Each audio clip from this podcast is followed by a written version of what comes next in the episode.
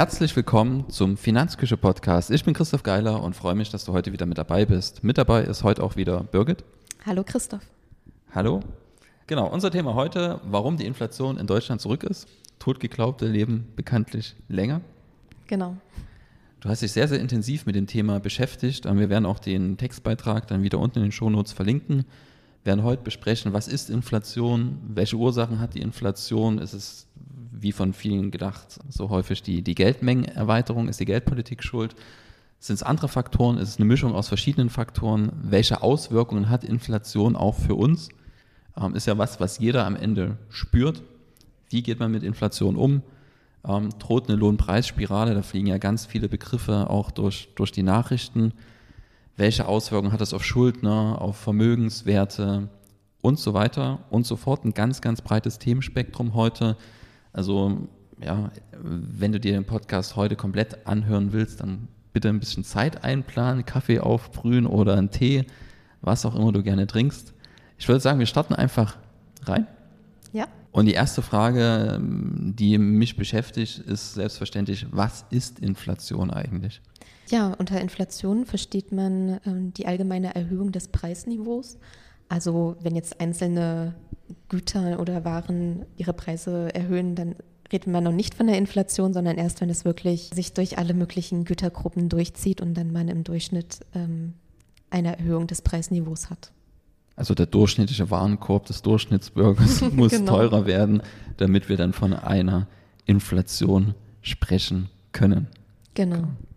Wichtig hier an der Stelle, ähm, heute soll es um Inflation gehen. Es gibt noch das Gegenstück, die Deflation. Die wird heute nicht groß Thema sein. Wichtig dort an der Stelle, dass Inflation wird ja häufig verteufelt als das böse Schreckgespenst. Deflation ist fast schon schlimmer. Wenn alles günstiger wird, ähm, hören die Menschen nämlich auf, Geld auszugeben. Das bedeutet, ich warte vielleicht mit dem Autokauf zwei, drei, vier Jahre, weil ich weiß, in drei, vier Jahren ist das Auto günstiger und dann kommt das, der Geldkreislauf so ein bisschen ins Stocken. Ähm, also, dass ein bisschen Inflation da ist, ist erstmal grundsätzlich gut. Ja, kann man so sagen. Gibt es Ursachen von Inflation? Kann man da wirklich sagen, das und das führt dazu, dass die Preise steigen oder ähm, ist das gar nicht so klar abgrenzbar? Also in der Theorie gibt es unterschiedliche Ursachen, die alle möglicherweise eine Inflation auslösen könnten. Also zum Beispiel gibt es die Geldmengeninflation, Nachfrageinflation, Angebotsinflation oder die importierte Inflation. Manchmal gibt es auch eine Kombination aus diesen ganzen Ursachen, die dann zusammen ein komplexes Geflecht bilden. Genau, wir haben jetzt bei unserer aktuellen Inflation hauptsächlich ähm, eine Angebotsinflation gepaart mit einer, ich sag mal, teilweisen Nachfrageinflation. Ja. Ähm, bevor wir da tiefer reingehen, ist Inflation ein Phänomen der neuen, ich sag mal, der neuen Gesellschaften oder gab es früher auch schon Ereignisse, wo man sagen kann, okay, ähm, Inflation ist eigentlich was, was häufiger in der Weltgeschichte schon aufgetreten ist? Also ich glaube, jedem ist noch die Hyperinflation der 20er Jahre ein Begriff. Ist ja auch so ein bisschen das Schreckgespenst im kollektiven Gedächtnis der Deutschen stecken geblieben. Aber Inflation gibt es ja im Prinzip schon, seit es sowas wie Geld gibt. Ja. Oder äh, seit es sowas wie eine funktionierende Wirtschaft gibt. Also quasi auch schon in der Antike. Im Römischen Reich zum Beispiel hatte man auch schon verschiedene Arten von Inflation. Da war es zum einen, dass ähm, einfach der Wert der Münzen, der Materialwert der Münzen abgenommen hat oder ähm, sehr viel mehr Geld in den Umlauf gelangt ist und dadurch dann eben die Preise stiegen. Also das konnte man auch schon in der Antike beobachten. Also man hat wertvolle Metalle dann mit minderwertigeren Metallen gepanscht sozusagen. Zum Beispiel. Oh, dann ging der Silbergehalt ja. der Münzen ein bisschen zurück und genau. Deswegen liest man dann in manchen historischen Büchern, dass die ihre Münzen dann abgewogen haben, um zu sehen, ähm, dass es tatsächlich das richtige Material ist und keine Fälschung. Oder drauf gebissen haben. und dann war der Zahn weg. genau. Gehen wir den Spagat zurück ähm, zur aktuellen Situation. Kann man dort pauschal sagen, dass Corona Schuld hat an der Inflation oder ist es mittlerweile, ähm, wir haben ja mittlerweile auch den Ukraine-Krieg, wie spielen da die, die verschiedenen Faktoren vielleicht rein? Ich erinnere mich noch ganz dunkel, das ging ja los, ähm, dass da ein riesengroßer Frachter einfach mal in so einem Kanal stecken geblieben ist und dann erinnert man sich noch an die Bilder bei NTV und sonst irgendwo, wo dann keine Ahnung, wie viele Schiffe hinter, dahinter gewartet hatten, bis der Kanal mal wieder frei war. Ähm, und da, da ging es ja eigentlich erst, also da hat man gemerkt, okay, jetzt, jetzt fängt es langsam an zu stocken und dann kam ein Ereignis aufs andere. Ähm, kannst du das kurz skizzieren, wie es wirklich dazu kam, dass wir jetzt so hohe Inflationsraten haben und das ist anders als vielleicht die EZB auch. Ähm, Gab es ja ganz lange Stimmen, das ist eine Inflation, die ist gekommen, um zu gehen. Also die bleibt nicht, sondern ist ein vorübergehendes Phänomen. Ja, also was jetzt die initiale Zündung gegeben hat, ist, glaube ich, auch nicht so ganz klar. Aber es gibt natürlich verschiedene Faktoren, die die Inflation begünstigt haben. Und das hat zum einen schon äh, mit der Corona-Pandemie zu tun, durch die Einschränkung des Angebots, dass einfach viele Lieferketten irgendwann nicht mehr so funktioniert haben wie früher, nicht mehr so reibungslos Produkte und äh, Güter vom einen Ort zum anderen geschifft werden konnten oder einfach Fabriken auch teilweise geschlossen wurden und dann eben nicht mehr produzieren konnten. Was wir ja aktuell auch noch in China sehen. Also genau. da ist ja immer noch sehr, sehr restriktiv und da werden ganze Millionen Metropolen immer noch geschlossen und das führt natürlich dann auch dazu, dass Fabriken teilweise stillstehen und dann natürlich Vorprodukte und so weiter und so fort nicht mehr in den Mengen verfügbar sind, wie es eigentlich notwendig wäre, um den Wirtschaftskreislauf ja, einfach am Kreiseln zu halten. Genau, es gab dann eben sehr viele Lieferengpässe und vor allen Dingen in solchen Bereichen, wo man auch eine erhöhte Nachfrage feststellen konnte. Also durch die ähm, Corona-Krise ist es eben einfach so gekommen, dass jetzt die Nachfrage nach Dienstleistungen zum Beispiel abgenommen hat, weil da das Angebot auch einfach gar nicht mehr da war und sich dann die Nachfrage verschoben hat in langlebige Güter, wie jetzt Technik oder äh, Fahrräder zum Beispiel und dass da einfach die äh, Nachfrage übermäßig stieg Gepaart mit diesen Lieferengpässen, ja, kommt es dann zwangsweise natürlich zu Preissteigerungen. Zum einen, die können die Unternehmen ihre Produktionspläne gar nicht so schnell anpassen und zum anderen, ja, müssen sie dann eben auch noch mehr produzieren, um die Nachfrage bedienen zu können. Und das ist natürlich auch alles mit Kosten verbunden.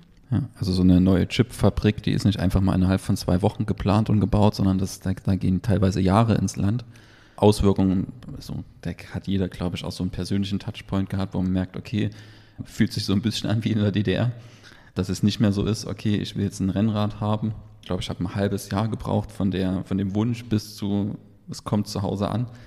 Ähm, also das hat man schon gemerkt, auch im, im persönlichen Bereich. Und das ist ja genau das, was wir am Anfang gesagt haben, dass das, was wir aktuell sehen, ist eigentlich was, was irgendwie alle betrifft.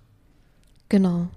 Und ein weiterer Faktor, der die Preise auch mit in die Höhe getrieben hat, war die Einführung der breiten oder flächendeckenden CO2-Steuer, die ja im Januar 21 in Kraft getreten ist, die natürlich auch ja, die Kosten für Energie nach oben getrieben hat, was sich ja auch dann wieder durch alle Phasen und Schichten des Wirtschaftskreislaufs durchzieht. Also bei den Vorprodukten, die dann teurer sind, zu den ja, Endprodukten, die dann natürlich auch entsprechend teurer werden.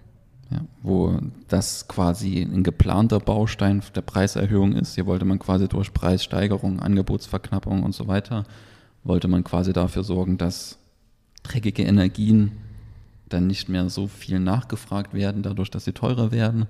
Und jetzt hat man natürlich dann noch die Effekte durch den Ukraine-Krieg, was jetzt dazugekommen ist, dass eben ja, die ganze Energieinfrastruktur umgebaut wird. Ähm, ist ja jetzt nicht so, dass Russland dann sein Gas vielleicht nicht woanders dann irgendwann los wird, aber es dauert halt, bis die neue Infrastruktur gebaut ist, bis wir unsere LNG-Terminals haben. Und das sind halt Effekte, die jetzt, die jetzt zusammenkommen. CO2-Steuer plus, was jetzt aktuell noch der stärkere Effekt ist, Lieferengpässe oder eingeschränktes ja, wie, ich weiß gar nicht, wie man es nennen soll, einfach Blockaden, die dort eingebaut werden. Und ja, es ist ein ganz vielfältiges Spektrum. Genau. So, also wir können nicht pauschal sagen, Corona ist schuld an der Inflation, sondern wir haben dort einen Mix verschiedener Ereignisse.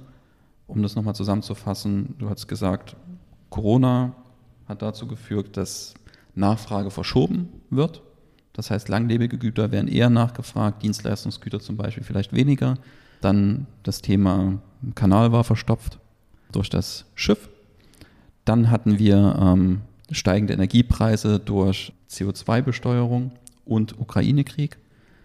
Und wie sieht es mit der Geldmenge aus? Hat das Einfluss?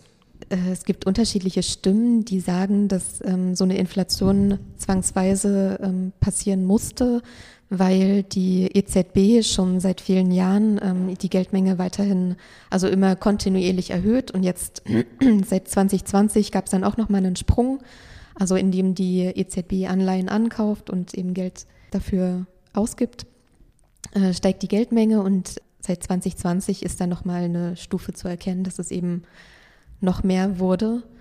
Andere Stimmen sagen allerdings, dass die Geldmenge nicht unbedingt als Ursache für eine Inflation herhalten könnte, sondern dass es eher um eine Korrelation ge geht. Also dass man eben die Erhöhung der Geldmenge oft in Verbindung mit erhöhten Preisen, Einkommen, Investitionen beobachten konnte, aber dass es eben dort keine Kausalität gibt.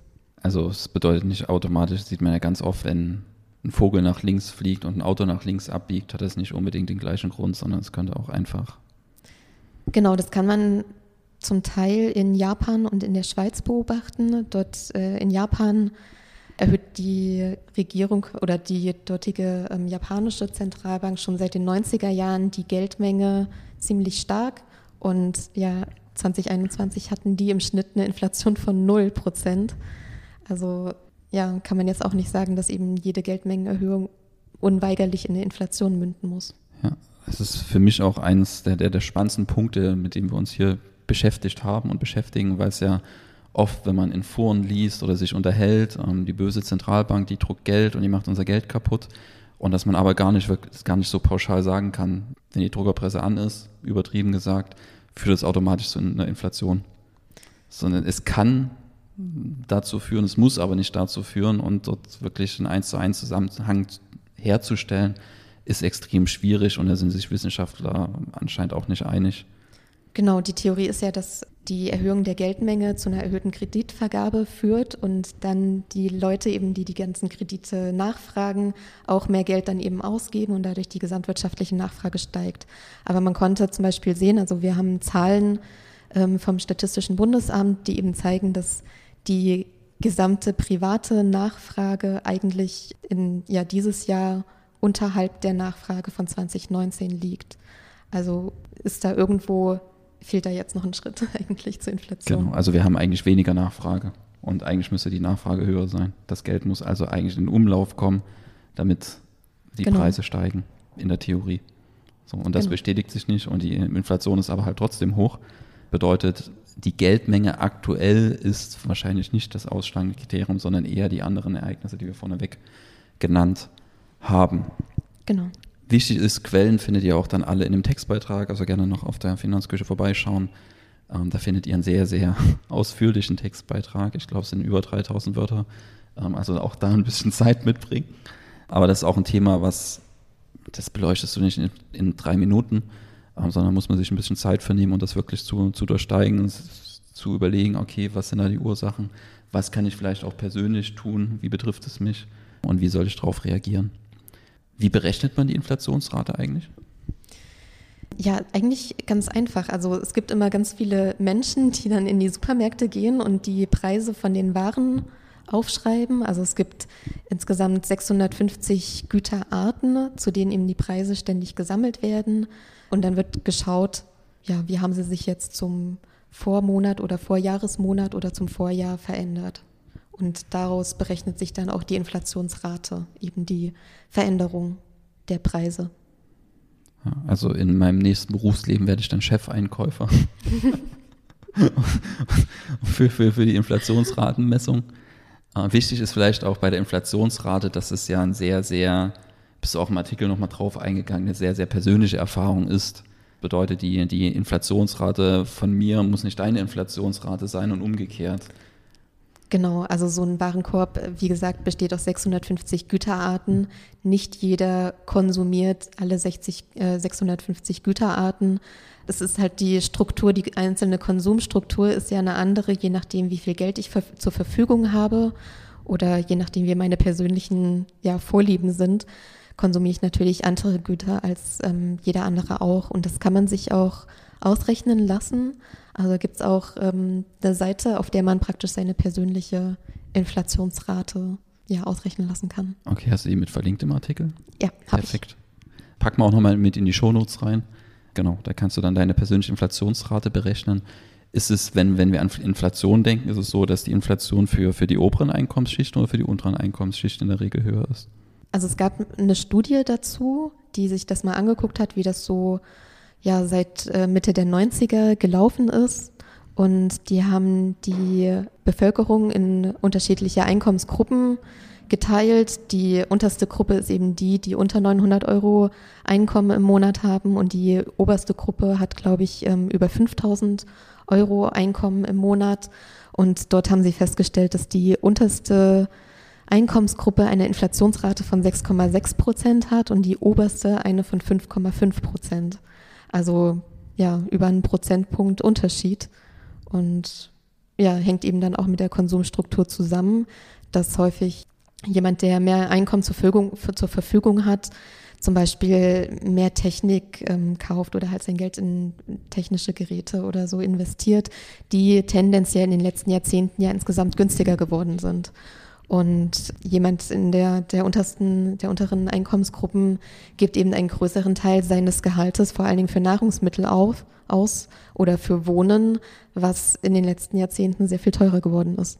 Ja. Wobei ich jetzt gehört habe, dass sogar das neueste iPhone neue Preisrekorde brechen wird. ja. ja. Also selbst, selbst bei der Technik geht es gerade ein Stück weit nach oben.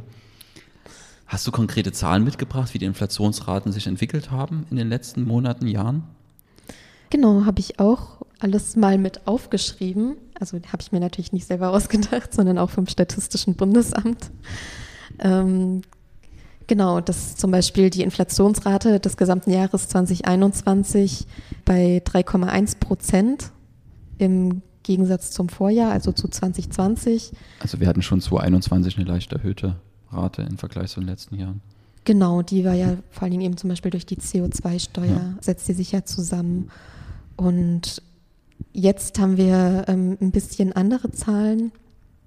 Äh, zum Beispiel im März 2022 lag die Inflationsrate schon bei 7,3 Prozent im Gegensatz zum Vorjahresmonat. Also es wächst und wächst und wächst. Ähm, man muss ja auch ein bisschen aufpassen, ne, wenn man die Inflationsrate berechnet. Da haben in letzter Zeit immer mal Basiseffekte eine Rolle gespielt. Genau. Was, was ist das? Ja, also Basiseffekte sind quasi, ähm, ja, zeigen sich, wenn man, ja, wenn die Veränderung, Veränderungsraten einer Messung eben etwas verzerrt äh, ausfallen, wenn sie sich eben auf sehr niedrige Basiswerte beziehen das war zum Beispiel letztes Jahr der Effekt ähm, bei der Mehrwertsteuer, dass sie eben im Jahr 2020 wurde sie runtergesetzt. Das heißt, das Jahr 21 bezieht sich auf einen sehr niedrigen Basiswert. Von daher ähm, ja, war da die Inflationsrate schon höher, eben aufgrund der, also nicht Erhöhung der Mehrwertsteuer, sondern einfach der Zurücknahme ja der niedrigen, also niedrigeren Mehrwertsteuer. Und gleiches gilt auch bei Energie, dass eben vorher die Energiepreise sehr niedrig waren und dann eben auch durch die CO2-Steuer teilweise eben auch höher waren, beziehungsweise unabhängig auch von der CO2-Steuer waren die Energiepreise eben höher. Und ähm, ja, da ist dann natürlich auch die Inflationsrate höher. Ja, also die Mehrwertsteuersenkung und Zurücknahme erinnere ich mich noch gut. Das hat mal wieder ein Bürokrat erfunden. Ich habe, glaube ich, mehr Zeit damit verbracht, Rechnungen umzuschreiben, als dass es irgendwie einen Mehrwert gebracht hätte. Genau, es war sehr, sehr spannend, das mal in der Praxis so mitzuerleben, was ja. Bürokratie eigentlich bedeutet. Ja, das war wahrscheinlich auch der Grund, warum äh, viele dachten, dass die Inflation nur vorübergehend ist und sich ab 2022 wieder normalisieren wird. Aber ja, es konnte ja keiner mit ähm, dem Konflikt in der Ukraine rechnen. Ja, also wurde halt damit gerechnet, dass diese Basiseffekte dafür sorgen, dass eine vorübergehend höhere Inflationsrate ist. Und dann sind aber eben noch andere Effekte dazugekommen. Die Havarie zum Beispiel, dann der Ukraine-Krieg. Und das sagen wir auch immer wieder bei der Geldanlage. Die Weltwirtschaft ist nicht vorhersagbar. Wir haben quasi unendlich viele Faktoren, die das Ganze beeinflussen, die das ganze Modell beeinflussen, die die Realität am Ende beeinflussen. Und das alles vorhersagen zu wollen, das ist halt einfach extrem schwierig. Und da sollte man immer mit Prognosen ein Stück weit vorsichtig sein. Aber kommen wir, kommen wir vielleicht ähm, zu, zu, einem sehr, sehr wichtigen praktischen Punkt Das bedeutet Chancen, Risiken. Wer profitiert am Ende von der Inflation? Wer verliert? Ähm, und wer steht vielleicht in der Mitte? Ja, also ich glaube, es kann sich ja viele schon denken, dass vor allem Sparer eher zu den Verlierern gehören, deren ja niedrige Sparzinsen, während das Geld eben immer weniger wert wird auf dem Sparkonto. Auf der anderen Seite Schuldner haben meistens ja immer gelten sozusagen als die Gewinner, da deren Schulden ja Nominalschulden sind. Das heißt, der Betrag bleibt immer gleich. Ja. Aber dadurch, dass der Wert abnimmt, ja, können sie dann die Schulden womöglich ja schneller zurückzahlen. Also gutes Beispiel zum Beispiel, wenn, wenn du einen Immobilienkredit aufnimmst, hast 300.000 Euro Schulden, ähm, mit einem Einkommen von 3.000 Euro ist es schwerer zurückzuzahlen, als wenn jetzt die Inflation anzieht, die Löhne mit nach oben ziehen, hast immer noch 300.000 Euro Schulden, verdienst aber das Doppelte, ähm, dann zahlst du halt einfach schneller zurück. So. Genau. Also ein Gewinner könnten sein ähm, Immobilienbesitzer, die noch offene Darlehen haben zum Beispiel, ähm, die dann eben Schuldner sind und dann vielleicht gleichzeitig der Vermögenswert ähm, noch ein Stück weit mit steigt. Ja, genau. Und je nachdem, wie die Löhne nachziehen, können natürlich auch ähm, Arbeitnehmer Verlierer sein, einfach wenn deren Löhne nicht so schnell wachsen wie die Inflation, was auf der anderen Seite aber eben auch eine Gefahr birgt. Wenn die Löhne tatsächlich so schnell wachsen wie die Inflation oder schneller, dann ist ja immer von der Lohnpreisspirale äh, die Rede. Ja, also quasi in dem Moment, wenn Arbeitnehmer mehr verdienen, höhere Preise bezahlen können, heizt sich das quasi gegenseitig an, dann steigen die Preise wieder, dann werden wieder die Löhne erhöht. Das ist so ein bisschen ja, die Angst, die auch in letzter Zeit immer mal durch die Nachrichten ge getrieben wurde, ist das zu beobachten? Kann man sagen, okay, äh, wir haben eine Lohnpreisspirale schon? Also bisher konnte man das nicht so beobachten. Es gab ja schon Ende 2021, Anfang 2022 verschiedene ja, Tarifrunden in unterschiedlichen Gewerkschaften und dort waren bisher die Lohnerhöhungen sehr moderat. Also sie blieben hinter der Inflationsrate zurück und sind meistens auch für mehrere Jahre festgeschrieben, sodass man jetzt auch nicht unbedingt dann im nächsten Jahr schon wieder erwarten kann, dass sie noch weitere Lohnerhöhungen bekommen. Äh, auf der anderen Seite konnte man in manchen Sektoren aber auch beobachten, dass die äh, gerade bei Fachkräfte, die ja sehr umkämpft sind, dass die Lohnerhöhungen deutlich über der Inflationsrate liegen. Also dann, dann haben wir an der Stelle die, die Arbeitnehmerseite betrachtet, Lohnpreisspirale. Dann bist du noch mal tiefer auf das Thema Zinsen eingegangen. Wie ist das Spiel zwischen Inflation und Zinsen zu sehen?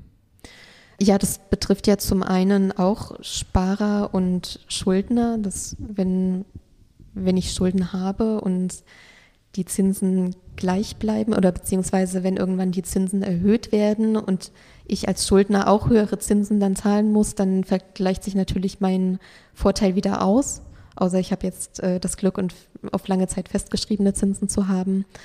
Ähm, auf der anderen Seite ist natürlich der Leitzins immer die große Frage, ähm, die die Wirtschaft beschäftigt. Also erhöhen EZB oder auch die FED ihre Leitzinsen, dann werden Kredite teurer, dann ja, werden weniger Investitionen ähm, vorgenommen, wenn Kredite so teuer sind.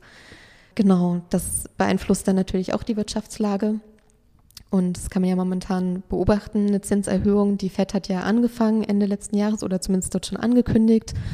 Und jetzt hat auch die EZB nachgezogen. Wir sind jetzt in der Eurozone, glaube ich, bei 1,2 Prozent. Ja. Ähm, seit September haben sie noch mal ein bisschen zugelegt. Genau, wir hatten jetzt den höchsten Zinsschritt ähm, überhaupt, einen historisch hohen Zinsschritt mit 0,75 Prozent obendrauf. Wobei auch hier wieder ähm, in der Praxis ganz spannend zu sehen, wie einfach die Märkte funktionieren. Also die, es wird erwartet, dass die Leitbank den Leitzins, äh, dass die Zentralbank den Leitzins anhebt und dann steigen die Zinsen vorher schon. Das bedeutet, wir haben bei deutschen Staatsanleihen hatten wir schon höheren Zins, bevor der höhere Zins überhaupt proklamiert wurde. So.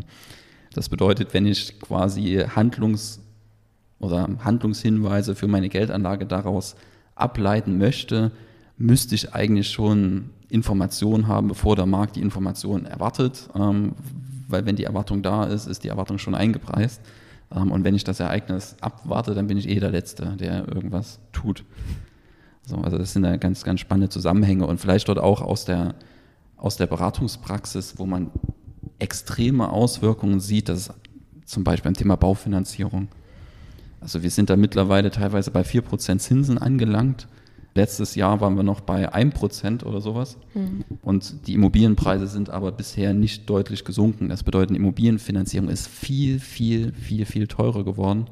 Und da sieht man einfach in der Praxis, dass Immobilienprojekte teilweise komplett zurückgestellt werden.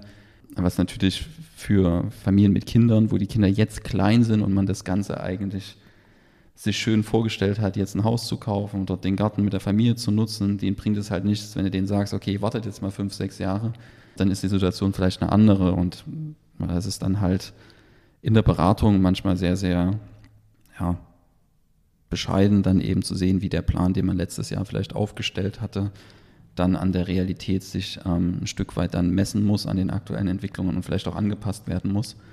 Und der ein oder andere Traum vielleicht aktuell dort nicht mehr umsetzbar ist oder nicht mehr sinnvoll umsetzbar ist. Nicht in jedem Fall, aber teilweise lässt sich das beobachten. So, dann waren wir ja bei Gewinnern und Verlierern der, ich sag mal, der Inflation, hatten schon gesagt, okay, Sparer, die in Geld sparen, in Geldwerten sparen, sind wohl eher nicht auf der Gewinnerseite. Ist schon noch nie wirklich eine gute Idee gewesen, langfristig sein ganzes Vermögen in Geld zu parken. Aktuell ist es noch schwieriger geworden, die Strategie zu fahren, um Geld einfach aufs Bankkonto zu legen. Dann hatten wir gesagt, okay, jeder, der Schuldner ist, quasi Nominalschulden hat und vielleicht dann auch noch eine längere Zinsbindungsfrist drin hat, wo die Zinsen nicht einfach variabel nach oben angepasst werden können, der könnte eher auf der Gewinnerseite stehen. Arbeitnehmer hängt davon ab, wie schnell die Löhne nachziehen der Inflationsrate. Und dann stellt sich noch die große Frage nach den ja, Transferzahlungen. Wie ist es bei den Menschen, die, die vielleicht sowieso schon Probleme haben, ihre Rechnungen zu bezahlen, die auf Transferleistungen angewiesen sind. Die, ja, die ALG-Empfänger zum Beispiel oder die Sozialhilfeempfänger gehören auch eher zu den Verlierern der Inflation. Hier gab es ja zu Beginn 2022 zwar eine Erhöhung, allerdings von monatlich drei Euro was umgerechnet eine Erhöhung von 0,76 Prozent darstellt, also sogar unterhalb der Inflationsrate von 2020. Ja. ja, also wenn da nicht regelmäßig nachjustiert wird, dann gehören die definitiv auch langfristig zu den Verlierern. Und Verlierer heißt ja nochmal was ganz anderes, als wenn jemand ähm, mit einem wirklich hohen Einkommen als Verlierer zählt. Verlierer heißt dann ich kann meine Miete vielleicht nicht mehr bezahlen, ich kann meine Nebenkostenrechnung nicht mehr bezahlen. Und genau, da werden wir im Resümee nochmal ähm, dazu zu sprechen kommen, ähm, genau. was da vielleicht dann ja, Aufgabe der Politik an der Stelle ist. Das Problematische hierbei ist eben, dass nur alle fünf Jahre so eine ähm, ja so ein Verbraucherpreisindex Grundlage geschaffen wird oder auf deren Grundlage dann eben die äh, Sätze für zum Beispiel ALG 2 ähm, erhöht werden. Und diese Grundlage ja, wird eben alle fünf Jahre berechnet.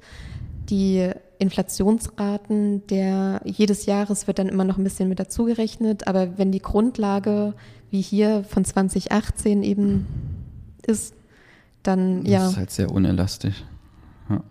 Genau. Und auf der anderen Seite hat man ähm, Renten da ist es ein bisschen anders, da sich Renten ja eher an die Löhne orientieren.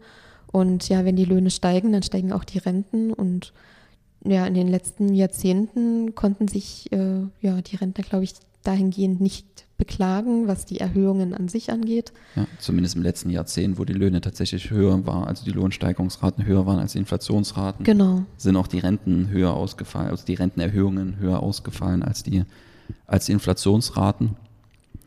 Genau, also dort nicht ganz so dramatisch das Thema wie beim Thema Transferzahlungen, genau. ähm, was quasi wirklich Menschen betrifft, die, also auch Rentner. Grundsicherung zum Beispiel. Nicht jeder hat eine wirklich eine, ich sag mal, existenzsichernde Rente, ähm, aber problematisch ist halt wirklich für alle, die jetzt schon jeden Euro umdrehen mussten. Die kommen jetzt natürlich nochmal mehr ins Schwitzen.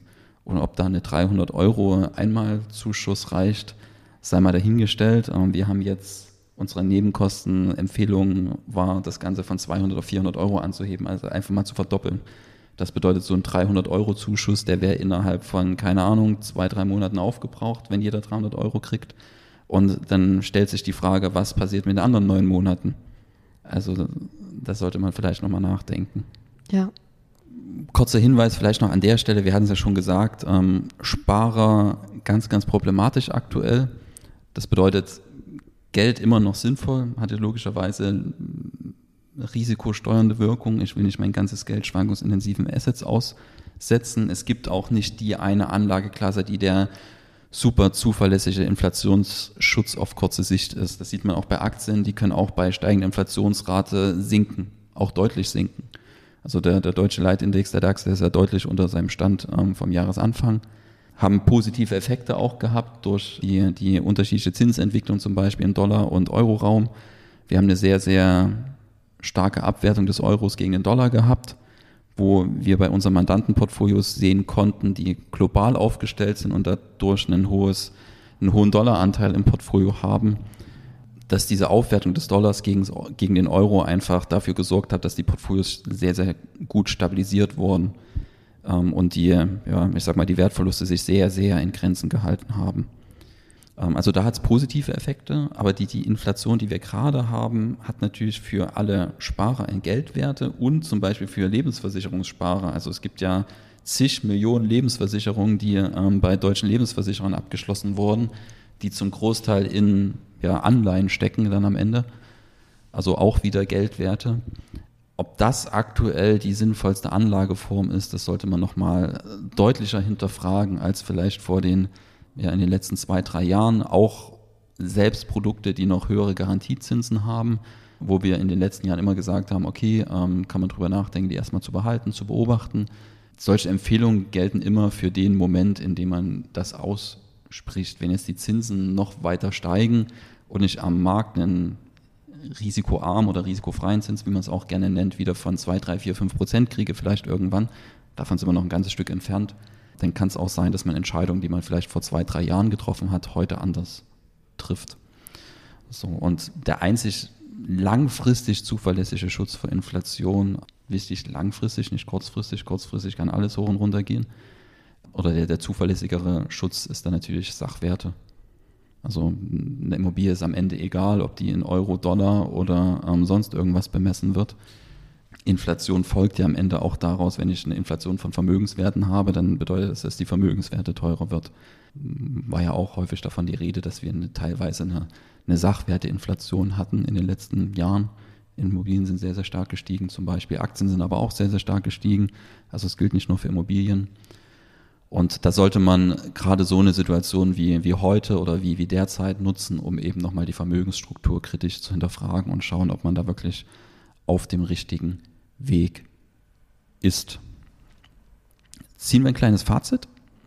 Gibt es die einheitliche Inflation? Ähm, ganz provokativ gefragt. Oder hat jede Inflation ihre Eigenheiten, andere Ursachen? Welche Steuerungsfunktion kommt der Politik zu? Was ist, was ist dein Fazit? Ja, ich denke, das ist auch das Problem der ganzen Sache, dass eben jede Inflation anders ist. Ja, jede Zeit ist anders, jedes Land ist anders, die politischen und gesellschaftlichen Bedingungen sind anders als zum Beispiel damals in den 20er Jahren, als wir die Hyperinflation hatten. Und ja, wir haben ja auch schon festgestellt, dass eben sehr situationsspezifische Faktoren mit reingewirkt haben, dass die Preise steigen, wie jetzt eben die Corona-Pandemie oder der Konflikt in der Ukraine. Das sind ja sehr spezifische Punkte die eben unsere aktuelle Inflation sehr befeuern. Und ja, es gibt eben kein Patentrezept, um jetzt mit der Inflation umzugehen. Und das ist wahrscheinlich auch nicht so einfach für die Politiker. Ja. Wichtig ist an der Stelle halt, ähm, dass, dass da der soziale Zusammenhalt ein Stück weit gewahrt wird und dass man die, ich sag mal, der, der, der, der Steuerungsfunktion der Politik, dass, dass da nachgekommen wird und man halt wirklich schaut, dass da keiner existenziell auf der Strecke bleibt. Das ist zumindest dort meine persönliche Meinung. Ich kann sicherlich mehr dazu beitragen, um, ich sag mal, ich, ich kann mehr finanzielle Last schultern als vielleicht der ein oder andere. Dann gibt es wieder andere, die können noch mehr Last schultern als ich.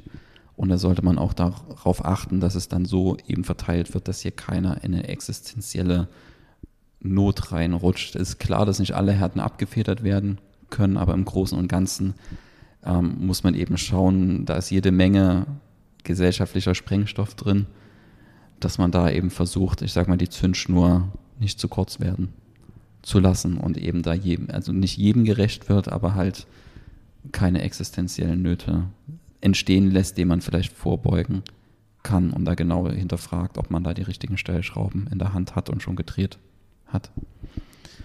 Das letzte finde ich wieder ähm, sehr, sehr spannend, ähm, was mir jetzt noch im Resümee in den Kopf gekommen ist. Haben sich ja ganz viele hingestellt mit Geldmenge in den letzten zehn Jahren haben auch ganz viele prognostiziert, die Inflation muss kommen, weil die Geldmenge erhöht wurde, erhöht wurde, erhöht wurde. Und spannend zu sehen ist wieder, ja, jetzt ist die Inflation da. Keiner wusste, wann sie kommt und keiner wusste, warum sie kommt.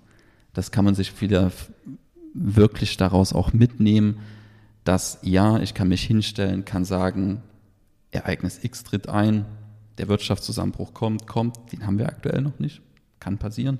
Aber hier in dem Beispiel, die Inflation kommt, die Inflation kommt, wenn ich das 20 Jahre erzähle, irgendwann ist sie da. Die Frage ist, ist sie aus dem Grund da, so den ich genannt habe, und ist sie zu dem Zeitpunkt da, den ich genannt habe? Und in der Regel ist das nicht der Fall. Und dann ist die Prognose eben wertlos. Das ist für mich so mein, mein Randfazit, was ich mir hier mitnehme. Sehr schönes Fazit. Genau.